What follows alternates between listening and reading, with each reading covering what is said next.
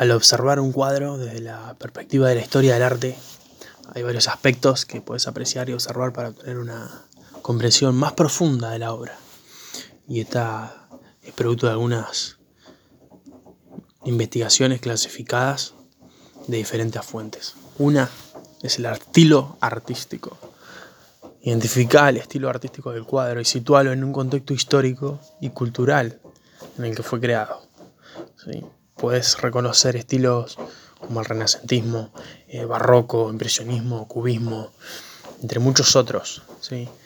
Eh, luego vamos a situar en el número 2 la técnica y composición. Puedes observar cómo el artista ha utilizado diferentes técnicas y materiales para crear su obra. Fijarse en la composición, la perspectiva, la paleta de colores y el uso de la luz y las sombras.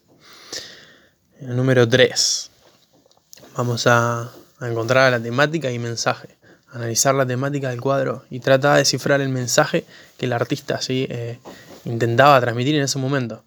Preguntar qué elementos y símbolos se utilizan para comunicar esa idea. En el número 4 vamos a situar el contexto histórico y cultural, investigar el contexto en el que se creó la obra, qué eventos históricos o acontecimientos culturales podrían haber influido en el artista y en su trabajo. Número 5. Las influencias artistas. Eh, dentro de las influencias artísticas, intentar identificar posibles influencias de otros artistas o movimientos artísticos en el cuadro. Hay, hay elementos que reflejan la influencia de un periodo anterior o contemporáneo. Bueno, chequea eso. Número 6. La intención del artista.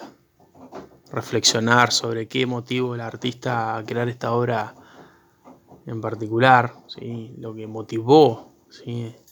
Al artista crear esta obra en particular, si fue una comisión, una expresión personal, una crítica social o política. 7. Vamos a situar el significado simbólico, o sea, prestar atención a cualquier simbolismo o referencias culturales que puedan estar presentes en la obra. Algunas pinturas históricas tienen significados ocultos o mensajes cifrados. Y eso lo sé, hay unas pinturas de Jackson Pollock mucho arte abstracto y, manchado que la verdad que a mí me, me han apasionado y, me encantan. Eh, así que bueno, en mis redes sociales había compartido un par de esos. Bueno, 8. Eh, la evolución del arte. Si es posible comparar esta obra con otras obras del mismo artista o de artistas contemporáneos, ¿sí? para ver cómo evolucionó el arte en ese periodo. Eh, por número 9 vamos a situar a, y último al impacto histórico.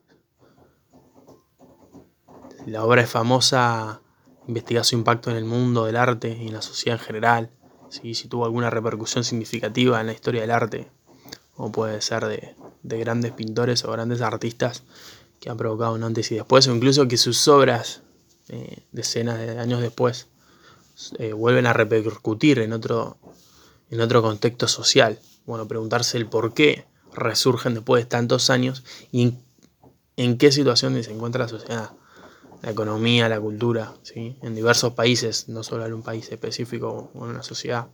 Entonces al apreciar y observar un cuadro desde la historia del arte podrás enriquecer ahí tu experiencia al comprender el texto y las motivaciones detrás de la creación de la obra. Eso te va a permitir apreciarla de una manera más profunda y significativa. Así que ahí